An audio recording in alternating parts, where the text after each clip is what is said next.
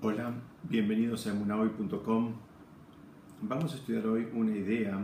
que mm, nos puede servir mucho apoyados en un versículo y en una parte del relato que tenemos en la, parte de la Torá que se llama Pekudé, en la porción de la Torá que se llama Pekudé, la para allá Pekudé,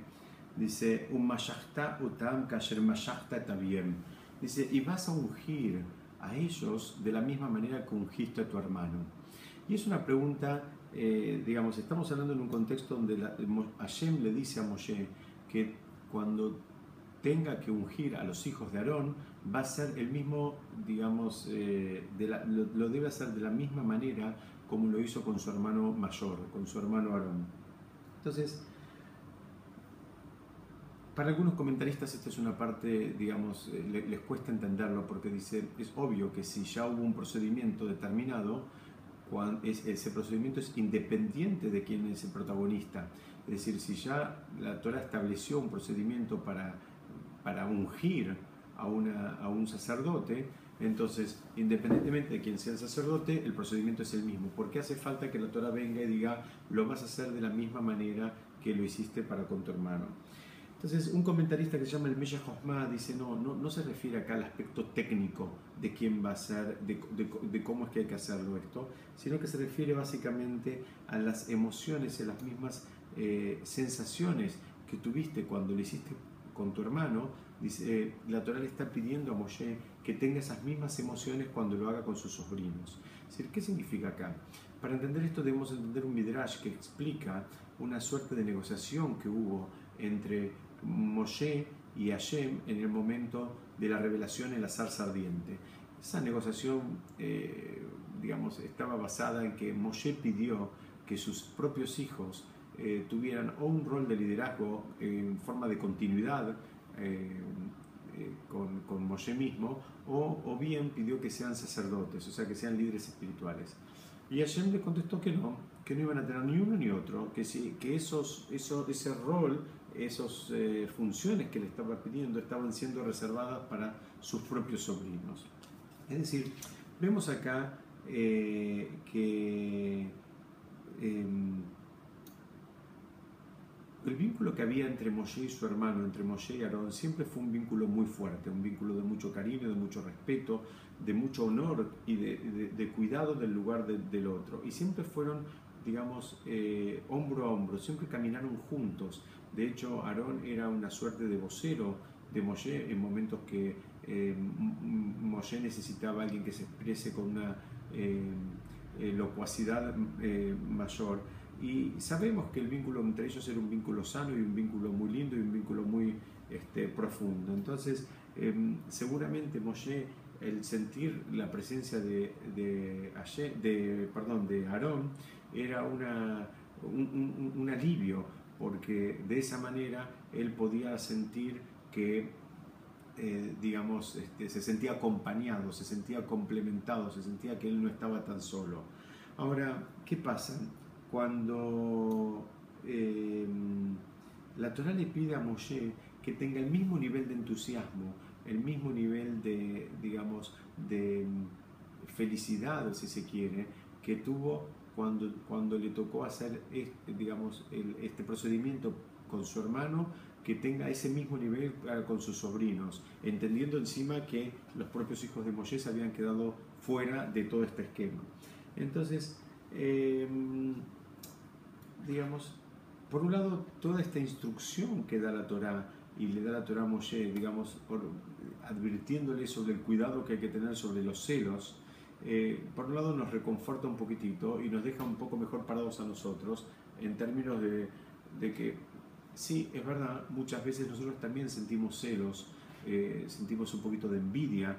cuando vemos que hay otras personas que las cosas les resultan aparentemente, con cuádruple comillas, un poco más fáciles. ¿Qué pasa cuando hay otros vecinos o amigos o relaciones que tenemos que en el trabajo las cosas les salen un poco mejor o que pueden casar a sus hijos, digamos, con buenas familias eh, eh, de una manera un poco más este, eh, armónica que la que nos toca a nosotros, o vemos gente que inclusive tiene logros en términos académicos, me refiero a estudios inclusive religiosos, y vemos que, que pueden avanzar y que, y, que van progresando de una manera mucho más, digamos, relajada que, de, que lo que nos cuesta a nosotros. Entonces, eh, nosotros a veces no se nos despierta esta sensación, esta emoción, que es la emoción de la envidia, y al ver acá que la Torah le hace una advertencia al mismísimo Moshe, el gigante Moshe, le hace una advertencia del cuidado que tiene que tener con esta, con esta en dice, con esta amidad, con esta cualidad de la envidia, y le advierte y le dice, mira, no dejes a esa emoción salir, o si se quiere, no la dejes entrar en tu corazón, y de la misma manera con que, eh, digamos, eh, te condujiste eh, con tu hermano, con quien había un vínculo de mucho amor. La Torah le pide a Moshe que se conduzca de la misma manera con sus sobrinos, a pesar de que ellos iban a ocupar un lugar que a él le hubiese gustado que lo ocuparan sus propios hijos. Es decir, todo este esquema, por un lado, nos, nos, debería eh, resultar un, un, un, bálsamo para nosotros, porque bueno, si la Torah se lo pide a Moshe, ¿qué nos queda para nosotros en términos de que, bueno, está bien, es una es una emoción y es una sensación absolutamente natural y parecería que tenemos un permiso como para, para, vivenciarla. Pero la realidad de las cosas es que nuestros sabios nos explican que toda la emoción que tiene eh, que ver con la envidia eh, tiene una raíz eh, de origen espiritual. nos referimos a que la persona que envidia, lo primero que piensa es que Hashem se equivoca,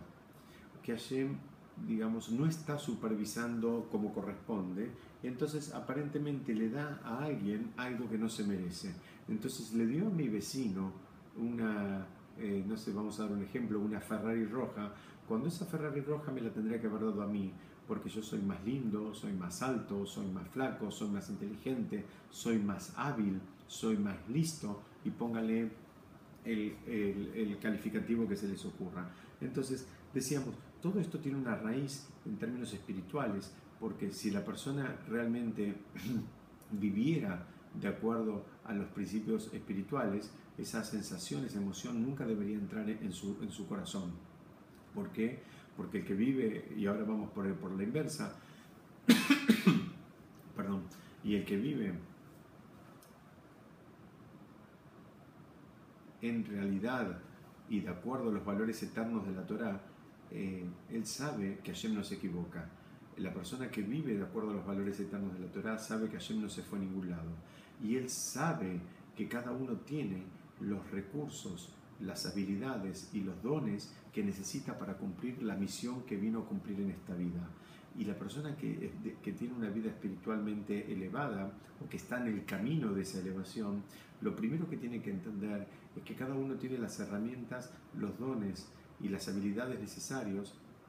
para cumplir lo que vino a cumplir. Y que si él tiene una misión que requiere de muchos millones de dólares, lo más probable es que los tenga. Y que si él tiene una misión que no requiere de esos millones de dólares, lo más probable es que él no los tenga los millones de dólares. Y no tiene nada que ver con la habilidad o con la destreza propia o ajena. Entonces, ese sería el esquema que nosotros deberíamos manejar en, términos espirituales para manejar eh, o para, para, digamos, capear entre cuádruple comillas de vuelta la emoción de la envidia. Es decir, deberíamos eh, acercar de todos estos conceptos de manera que la envidia ni siquiera tenga lugar, ni siquiera pueda salir a flor de piel.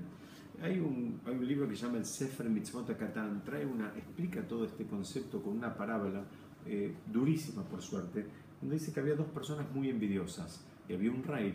Entonces este rey tenía dos súbditos que eran muy envidiosos y por ende muy competitivos entre sí. Entonces el rey un día les dijo, bueno, cada uno de ustedes puede elegir eh, algo, lo que quieran, y yo se los voy a conceder, pero tienen que saber que, lo que de lo que yo les dé al, al que me pida primero, al segundo le voy a dar el doble.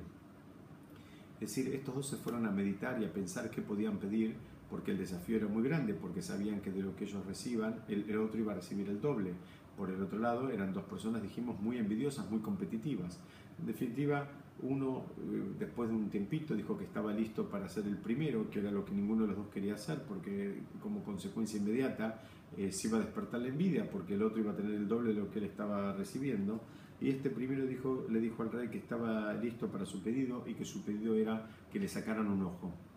porque de esta manera el compañero le iban a sacar los dos ojos. Es decir, por más disparatada que nos parece esta, esta parábola o por más ajena a nuestra realidad, si nosotros nos ponemos a hacer una introspección con un poquito de honestidad, vemos que en alguna medida, nadie dice que en el mismo nivel, pero en alguna medida muchas veces nosotros tenemos esa, esa emoción y esa reacción aparece a partir de actitudes que tomamos que van fuera de toda lógica. Y me refiero a casos cuando, por ejemplo, vemos que hay eh, personas que se embarcan, aun cuando su situación económica financiera no lo podría sostener, en hacer una fiesta determinada, con un nivel determinado, para no sentirse menos que los compañeros de la institución, de la comunidad, del club o de lo que fuera. Es decir, nosotros muchas veces actuamos de una manera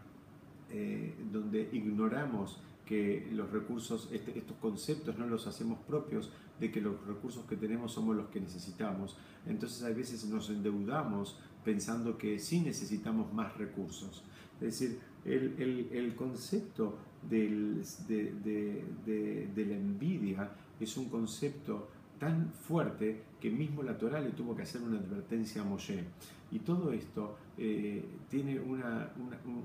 la manera en que se lo puede trabajar, porque en definitiva hay gente, hay personas que son más envidiosas y hay personas que son menos envidiosas. Pero nosotros estamos acá para tratar de trabajar nuestras midot, para tratar de trabajar nuestras cualidades. Y esta es una emoción que está presente y es normal que salga flor de piel es normal que salga. Entonces la idea es cómo la podemos trabajar. Y la forma de trabajarla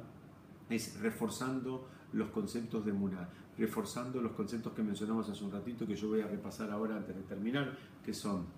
Hashem no se fue a ningún lado, Hashem no se equivoca, cada uno tiene lo que necesita para cumplir en esta vida lo que vino a hacerlo. Y en definitiva lo que nosotros tenemos que hacer es, en lugar de mirar al otro y lo que tiene el otro y lo que supuestamente eh, el otro no debería tener y me lo tendría que dar a mí, o lo debería tener yo y el otro no lo debería tener, y en lugar de enroscarnos en todos esos esquemas, lo que deberíamos empezar a hacer es valorar lo que tenemos, disfrutarlo,